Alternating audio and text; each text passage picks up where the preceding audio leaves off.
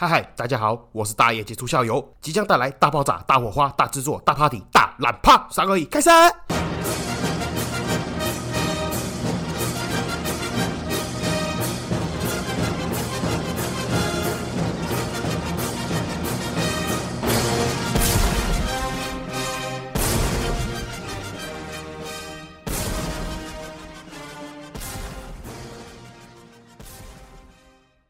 嗨嗨，这里是社会观察日记，我是大一技术校友，欢迎回来。好，今天来聊一下，聊什么呢？聊那个我前几天在那个 Telegram 的那个群主频道里面有讲的那个钻石大涨价的事情。那真的还是还蛮恐怖的，因为这次这个涨价是真的破纪录，而且是真的对我们业界有感，而且真的会影响生意的那种涨价。那剩下的嘞，我后面再继续聊啦。我先开头哦，先跟大家分享一个真实小故事，还蛮有趣的，是我真人真事发。发生的小故事，然后那女生的听众可能不知道了，但是你可以去问看看你身边的男生朋友们。我跟你讲，那个男生听众啊，我不知道你们有没有相同经历，应该说是印象了。我觉得，因为男生十之八九一定有这个经验。什么经验？我跟你讲，我们男生真的很幼稚，从小不管你是国小、国中、高中，乃至于你已经上大学、出社会，我跟你讲，男生很喜欢跟身边的朋友打赌。那赌的嘞，其实都是一些很没有营养的东西，而且真的很无聊。有时候就是比那个。比如说学生时期就比那个下课的时候谁先跑去福利社，还是比说看谁跳起来可以摸到门框，还是比什么午餐吃饭吃的比较快，这种就是都没营养的事情。那这个是比赛的内容哦。那赌注嘞，我跟你讲，我们男生赌注十之八九都是赌懒趴，对，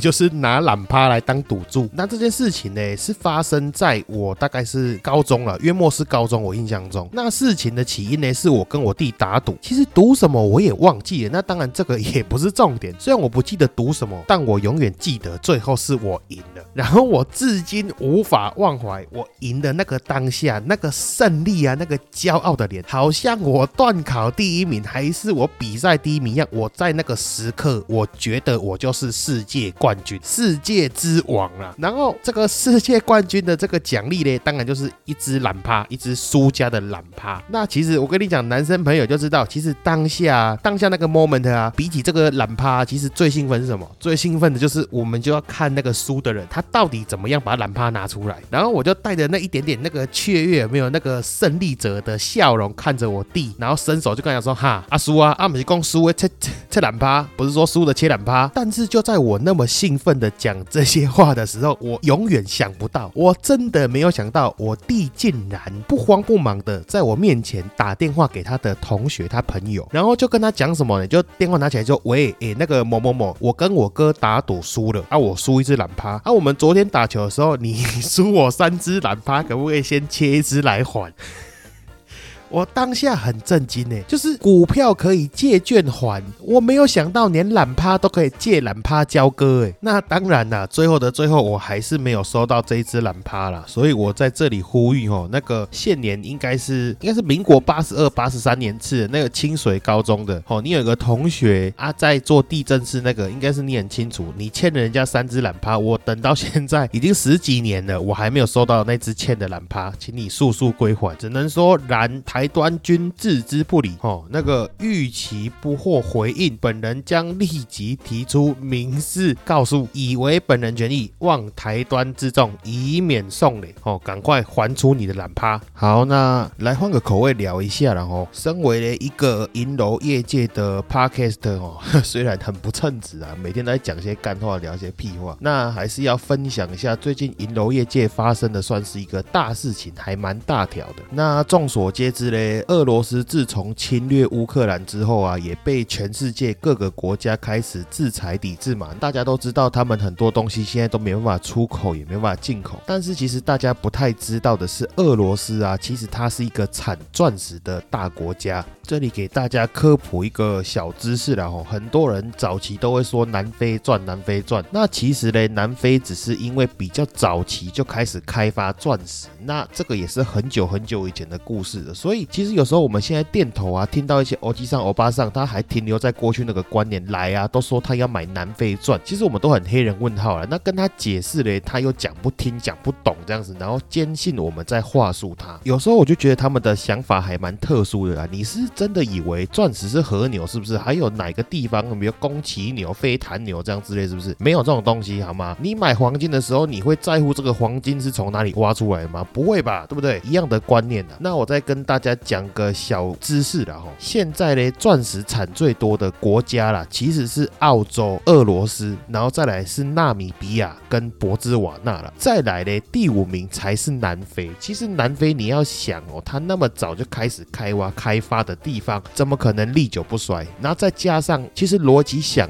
你就比较能理解了。不管是俄罗斯也好，不管是澳洲也好，其实他们都幅员辽阔。再加上他们有个共同的特点啊，就是不管是俄罗斯也好，还是澳洲也好，他们本身就出产了很多天然资源。那为什么会有那么多天然资源？就在于他们的地理优势啊，他们所在的那个板块比较古老。那又反过来讲啊，其实有时候哦，客人呢，尤其是那种欧吉上、欧巴上，他很秉性、很坚信那种南非钻石这种客人啊，我跟他们讲说，现在的钻石其实俄罗斯产的还蛮多的时候，他们下意识又会有一个观念、有个想法啦，觉得说啊，人家不是都说苏联钻、苏联钻是低级、低等的钻石，又或者是说假钻石的称呼吗？那应该讲说这个东西哦，是一半对一半错了。首先还是要先辟谣了，苏联钻并不等于俄罗斯产的钻石，俄罗斯产的是天然钻石，跟苏联钻是没有相关的东西。这种感觉哦，就很像那个香港脚了。那大家不知道有没有听过这个香港脚的那个典故由来了？就是当初啊，那个英国人殖民时期嘛，那占领香港，那在那个香港的英国士兵呢，因为天气啊，还有一些就是生活卫生习惯的问题呢，染上了那个香港脚啊，因为脚红肿过敏会痒嘛。那返回英国的时候去就医，英国的医生误以为说这个传染病呢是香港独有的，然后把这个传染病从香港带回去英国，所以就这个症状就把它取名为香港脚。那时至今日呢，大家都知道这个香港脚不是香港的专利了，你也不会认为每个在香港的人都有香港脚吧？苏联钻它其实只是早期俄罗斯它在苏联时期的时候由他们化学家发扬光大的一个人造合成宝石啦。而且这里再给大家一个小知识啦哦，其实苏联钻呢也不是苏联发现的啦，印象中苏联钻当初出啦，它是一个好像是德国化学家发现的啦。那在若干年之后，才由苏联的科学家他们研究制造了一个方法吧，很有效的去制造出这个苏联钻啊。那苏联钻它的我记得学名好像是什么合成氧化锆石吧之类的，那反正就是简称锆石啦或 CZ 啦。那当然市面上市场上大家还是以苏联钻来称呼它，所以你只要市面上看到它那个用字遣词啊，什么立方钻啊、立方锆石啦、锆石啦、氧化锆啦，这些全部都是苏联钻的代称啊。那简而言之就是假的啦。但是这里要注意哦，有另外一种假的钻石，合成钻石，它有好几个称呼啦。有人称它叫做魔星石、魔星钻，或者叫做莫桑石、莫桑钻。那其实大家不太知道的是，这个莫桑石、莫桑钻哦，它其实有天然跟合成的。天然的莫桑钻其实真的很贵，因为它很稀少。我印象中没有错的话，它只存在了那个地核，或者是比如说天外陨石啦，上面会有一些天然的莫桑石、莫桑钻的存在啊。那所以换句话来说呢，市场上面流通的莫桑石、莫桑钻这些东西，九成九都是人造合成的。那你也不要觉得说它人造合成的是完全没有价值，只是当然比起其他的天然宝石，莫桑石、莫桑钻的价格，我坦白讲真的很便宜。那当然有多便宜嘞？就你各位自己上网查查看、找找看、做做作业啦。这样子我也不要挡人家财路了，因为我知道的，据我所知，蛮多网络拍卖还有直播啦，哈，直播主都在卖这个莫桑石、莫桑钻。那我也怕被打死了哦啊，所以大家记得保护我。如果我有出事的话，记得去报警。我本人身体健康、事业有成、家庭美满，又积极又向上又快乐，绝对没事，不会跑去自杀了。但是只能这样讲了，不管是刚刚讲的锆石也好，还是现在讲的莫桑石也好，他们现在极大多数都有大量的拿来使用在工业上面的。像是那个锆石的话，我印象中没有错的话，它是用在那个航太的地方会比较多啦。那这个磨砂石、磨砂钻呢，我印象中是科技业这种半导体业用的会比较多啦。那所以这种人造合成宝石类的，又用在工业用、半导体用、航太科技里面用到的话，量大，它人造的成本就会降低啦。那如果你要说它有没有佩戴的价值，我个人是会觉得说你开心就好了，没有什么是不能带的。只是相对于我来讲呢，我会觉得不要买贵啊。那不买贵的前提之下呢，是没有什么问题的，带漂亮就漂亮。其实说真的，你对一个业外外行人来讲，你远远的看，他也分不清楚锆石、模型石还是钻石的差别。那只是差在呢，当然是合成的锆石也好，合成的这个墨上钻也好，它本身并不具有像天然宝石它有保值啦，或者是说增值等等的作用啊。那最多嘞就是你对它有感情寄托嘛。这种东西哦，比如说就很像一只假的表啦，就是依照现在的那个人造技术然后人造工艺来讲啊，其实你要去买那个大陆有没有那个深圳手表城有没有最有名的深圳手表城还是广州手表城，我也忘记。你像他们去买那种假的仿的 N 厂的那种劳力士，你要说外观一眼就看得出来真的劳力士跟假的劳力士的差别吗？我觉得很难呐，说真的很难。当然说句实在话，我也不会排斥或者是甚至是歧视这些消费者，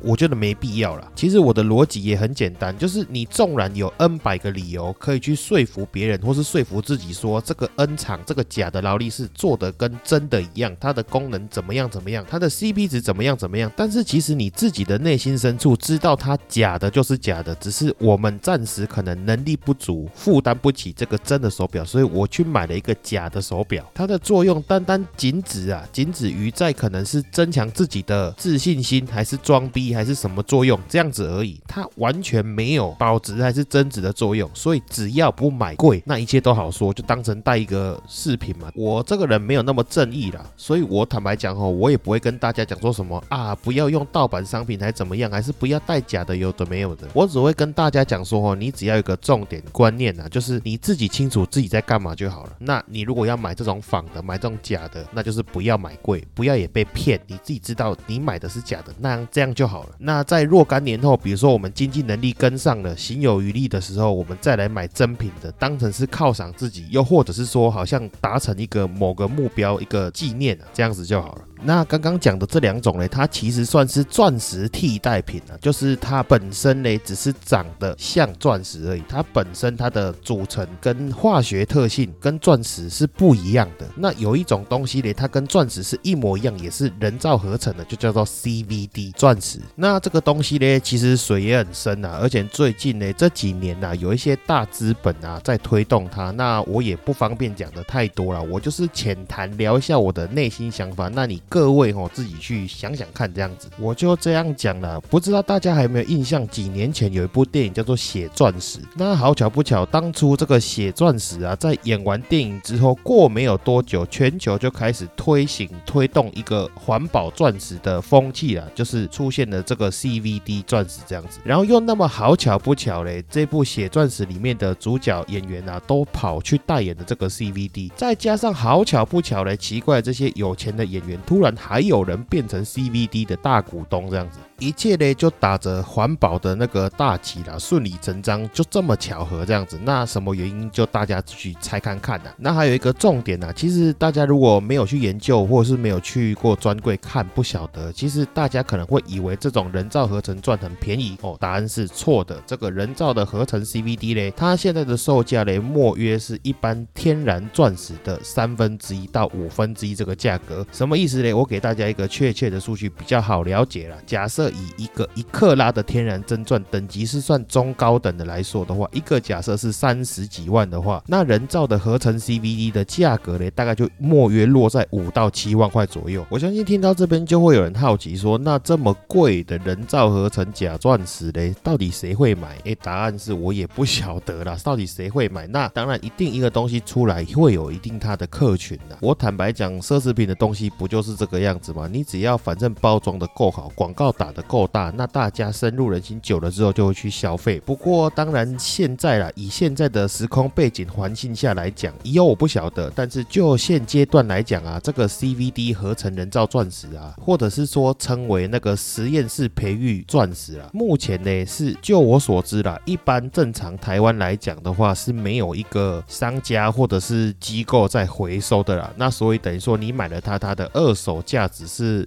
零啦，除非你把它卖给下。一个一样是散户嘛，一样是消费者这样子。所以我也常常戏称啊，跟朋友开玩笑，跟身边的朋友讲说，哈，我们一般平常时候在看那个 YouTube 哦，有那个广告啦，有插入广告，都很想要赶快马上按那个 Skip，有没有把它跳过广告这样子？哎，没想到这个环保钻石的广告，写钻石这部电影呢，你还要花钱花门票费去看，花钱去看人家的广告这样子，还蛮有趣的。那在讲到写钻石这部电影了，其实有研究过的朋友，或者是当年有印象的话，其实这部电影在当初上映之前就受到国内外很多钻石业界的那个联合公开抵制谴责了，因为里面的剧情呢实在是瞎掰的太多了，有太多是过度联想脑补的，再加上它就算真的有些部分有这个情况存在的，那个至少也都是二三十年前才会发生的事情啊。如果用比较不当了，我觉得我的举例比较不当，但是浅显易懂了，那个很像哦，我现在拍一部电影，然后叫做我们支持女权，支持女性，新时代女性站起来，拒绝裹小脚这样子。嘿，对了，我支持女性是对的，但裹小脚是妈几百年前事情，这样就是有点，比如说什么七分真三分假，六分真四分假，反正我真真假假，你要讲我都是对的，那你会觉得好像哪里怪怪的。那你要说我都乱讲话，其实也没有，有部分是真的。我讲句实在话了，那刚好顺着讲到这里吼，吼可以让我有机会再拉回到最前面讲了。我这样一路讲下来哦，越讲越远，讲到有点不知道怎么收尾，好险好险！我灵机移动哦，刚好由这个继续讲下去。就是我刚刚一开始不是在讲说那个俄罗斯去侵略乌克兰，所以被制裁嘛，那造成我们银楼业界发生一个很大的事情，就是在于我刚刚讲俄罗斯，它其实全世界产钻石很大的一个国家。那这个是就国家来讲嘛，如果是以就公司来讲的话，大家要知道全世界最大的两间钻石公司，一个是英国戴比尔斯，那戴比尔斯嘞，在若干年前呢，被全球最大的奢侈品集团，也就是我们的 LV 集团 LVHM 然后收购了，所以它现在其实是那个 LV 的子公司了。那另外一间呢，就是我们俄罗斯的国营集团呐，政府的叫做 Elosa。那我印象没有错的话嘞，这个戴比尔斯跟这个 Elosa 嘞，这两间加起来是占了全球市占钻石的大概六十趴左右。这个部分是宝石级的钻石啊。那至于工业用的钻石，那就更夸张了。光 Elosa 这一间公司一个人就占了好像全球三三分之一的工业用钻石产量。所以我讲这个是什么意思呢？就是这两个庞大的那个商业怪兽巨兽了，有可能让你一个小小非洲军阀，然后去搞那种非法司法的开采嘛？啊，他们都不用玩的，你一个底下拉塞，你知道吗？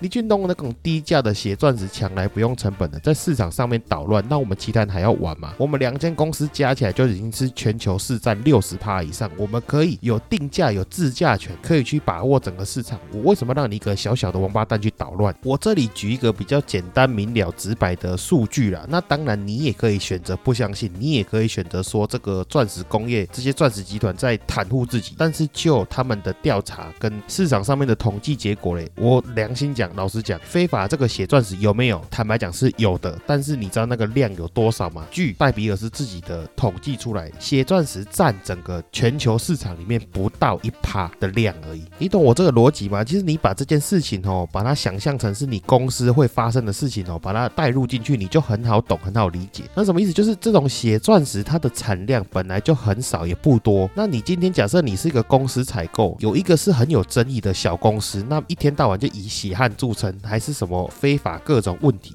那明明你有那么多配合厂商，有那么多上游、下游供应商，你你为什么一定要找自己的麻烦去找这种无本的修公司，然后搞到自己可能也连带受争议、被谴责之类有的没有的？你是假霸王妖是不是？你就太闲吗？不太可能吧？你知道那个甚至啊，我刚刚讲的那几个那五个国家以外，甚至像中国啦、加拿大这几年发现越来越多的那个钻石矿区啊，他们的量也一直在增加，你去找他们就好了。为什么一定要去找那个奇怪？的非洲军阀买血钻石，然后害到自己被骂，何必要？好，那越扯越远，再讲下去嘞，原本的那个主题都讲到快要忘记要讲什么了，所以就再拉到最前面去讲嘛。因为俄罗斯去侵略乌克兰，然后导致他的国家被经济制裁，然后东西出不去也进不来，然后就好死不死嘞，这个俄罗斯就如我前面所说的，它是产钻的大国，它产钻的量有多大嘞？单一个俄罗斯啊，它的钻石出产量就占了全球大概二十七趴左右，你就是大概计三成左右。所以很恐怖的地方就是这样子，就是这一次疫情的关系，导致全球的那个矿场啊开采率下降，然后再加上这一次俄罗斯被制裁的关系，哈，所以供给量减少很多，然后需求量呢其实一点都没有减少，而且因为通膨的关系，大家钱很多，还疯狂的买这种有形资产呢。我坦白讲，如果一般有在买这些东西的人就知道，不管是珠宝也好，还是甚至手表啦、精品包包啦、乌龟博啦、车子啦，而且都是豪华、都是贵的这种奢侈品哦，全部都涨翻了。我举一个确切的数据来讲啦，从去年年底到现在为止，大概三个多月的时间，钻石已经涨二十几趴了。那如果你要再拉远一点讲的话，这半年内已经涨了大概超过四十几趴，接近五十趴了。那我再举一个实物上的例子，那假设像是我们我们自己店的做法啦，其实也是最近银楼界的常态啦，就是比如说像一个客人他要买克拉钻，那假设他先跟我讲说他要买一个一克拉 D VS One，那我会马上去确认我的厂商，我的配合厂商里面库存有没有 D VS One 的一克拉钻。那如果有的话，我会请客人马上付定金给我，我马上就跟厂商付定金，叫他留。我宁愿赚少一点，只赚这个过手钱。比如说厂商跟我报多少钱，我再加个几趴卖给客人。我宁愿这样子，就算我自己有库存，我也不卖自己的库存，我先卖厂商的库存。如果这里有一些同行在听啊，或者是有些听众他本身很喜欢买钻石，就会知道，其实这种珠宝类的或是钻石类的，我们店头买断的钻石拿来卖客人，价格利润会比较好。如果是像我刚刚讲这种跟厂商问用调货的方式，利润会很差。那为什么明明知道利润那么差，我们还要这样做？因为钻石最近真的就是一边卖一边涨价，然后你卖掉了，你又补不回来。而且这种补不回来很恐怖的地方在于哪里？在于哈，它如果只是像往常一样那种价格的因素，比如说我卖给客人二十万，结果我没想到我要再买一个同等级的东西补货补回来要二十二万，那这个我坦白讲，只能说是我自己的眼力差，我的敏锐度差。这种补不回来那就算了，是我们自己憨慢，我们自己比较蠢。但是最近补不回来的很恐怖的地方是在于，你想买，厂商还没有货，连厂商都没库存。那当然也不排除说，其实我们的盘商也像我们一样的心态，他先去问国外的那个钻石赛后的，或者是去问国际大盘那里有没有货，然后他们也是在赚过手钱。但是就我们配合的盘商，他们讲的其实理由啦，你要说理由也好，原因也好，借口也好，都一样。他意思是说，像我们一般的零售店头，我们会恐慌，我们现在不太敢卖库存。那对于他们盘商也是一样，他们也不太敢卖库存。那这样就算了，连源头的国际大盘，连钻石的 side holder，他们都不太敢卖库存，他们也在锁货，因为他们也怕卖掉就卖飞了，跟股票一样。然后最恐怖的地方就在于说，你股票卖飞了，你还可以马上市价按买回，除非你是涨停板嘛。但问题是，像钻石这种东西，像原物料这种东西，你卖完了，你卖飞了，你想要再买回来，你也要等这个矿区有开采、有出来、有东西，你才可以买啊。所以我才会说很恐怖的地方，就是在于这件事情，在于钻石的供给量，它很像陷入一个那个一个什么呀？莫比乌斯环，你知道吗？就是很像那个高扎喜带那个，你有没有看过一个图片？就是蛇头吞蛇尾，然后变成一个圆圈圈无限循环，就是市场涨价，然后零售商开始锁货，盘商锁货，大盘锁货，然后导致量又变更少，再继续涨价，然后无限循环。然后偏偏钻石这种东西又不是生活必需用品，它又不像石油，比如说你石油疯狂飙涨，你像像美国现在就说它要倒出三千万桶原油，抑制市场涨价啊，又或者是说，比如说你像我们对岸中国大陆，有时候那些工业用金属它可能涨价涨过头了，政府就会直接到货出来到市场上面。但问题是钻石这种东西，它的手上库存都在私人公司上面，他们不到货，市场上就是一直这种持续的恶性涨价、恶性通膨。如果有做过小生意的听众了，就会知道我现在的想法，我现在的那个心态了。因为有些人都会觉得说，哇，那突然涨得那么凶，涨得那么猛，我们银楼、我们珠宝店是不是大家都赚翻了，好爽哦？其实我坦白讲了，做生意我们比较希望是长期、长线的缓涨、稳定的涨价。因为这种暴涨模式啊，其实我坦白讲，在一般的客人他还没有做好准备，意思就是他的那个消费习惯还没跟上，或是他的主观认知不认为这个东西值那么多价钱的时候，我们的生意反而会变很难做，而且客人会不见。什么意思嘞？我直接举例了，用人话的方式解释给各位听。我拿一个比较通俗的东西，大家比较能懂的东西来解释的。那比如说我拿 iPhone 来做举例，那假设比如说十年前一个基本款的 iPhone 一直要一万块，然后随着时间呢斗转星移，到了现在十年间从一万块涨到现在，比如说基本款的 iPhone 要四万块，那在消费习惯上还有认知上面，你就会能理解了，你就能懂说啊，这一只 iPhone 就是要四万块没有错啊。你身边所有的人，包含你，都会觉得这个很合理。但是假设啦，突然有一天发生状况，然后啊，苹果它的供应量突然减少了，不足，然后一只四万块的 iPhone 半年内变成八万块，涨了一倍。那届时嘞，市场上面很多消费者他的心态就会讲说，干你娘神经病，一只手机要八万块，我都不爱背啊。又或者是说他会观望说，那神经病涨那么高，我等它跌再买，也会大大的增加我们这种线下的零售店的销售难易度了。就是你要疯狂的去跟消费者解释这个状况。然后我举这个例子嘞，我真的是越讲越不爽，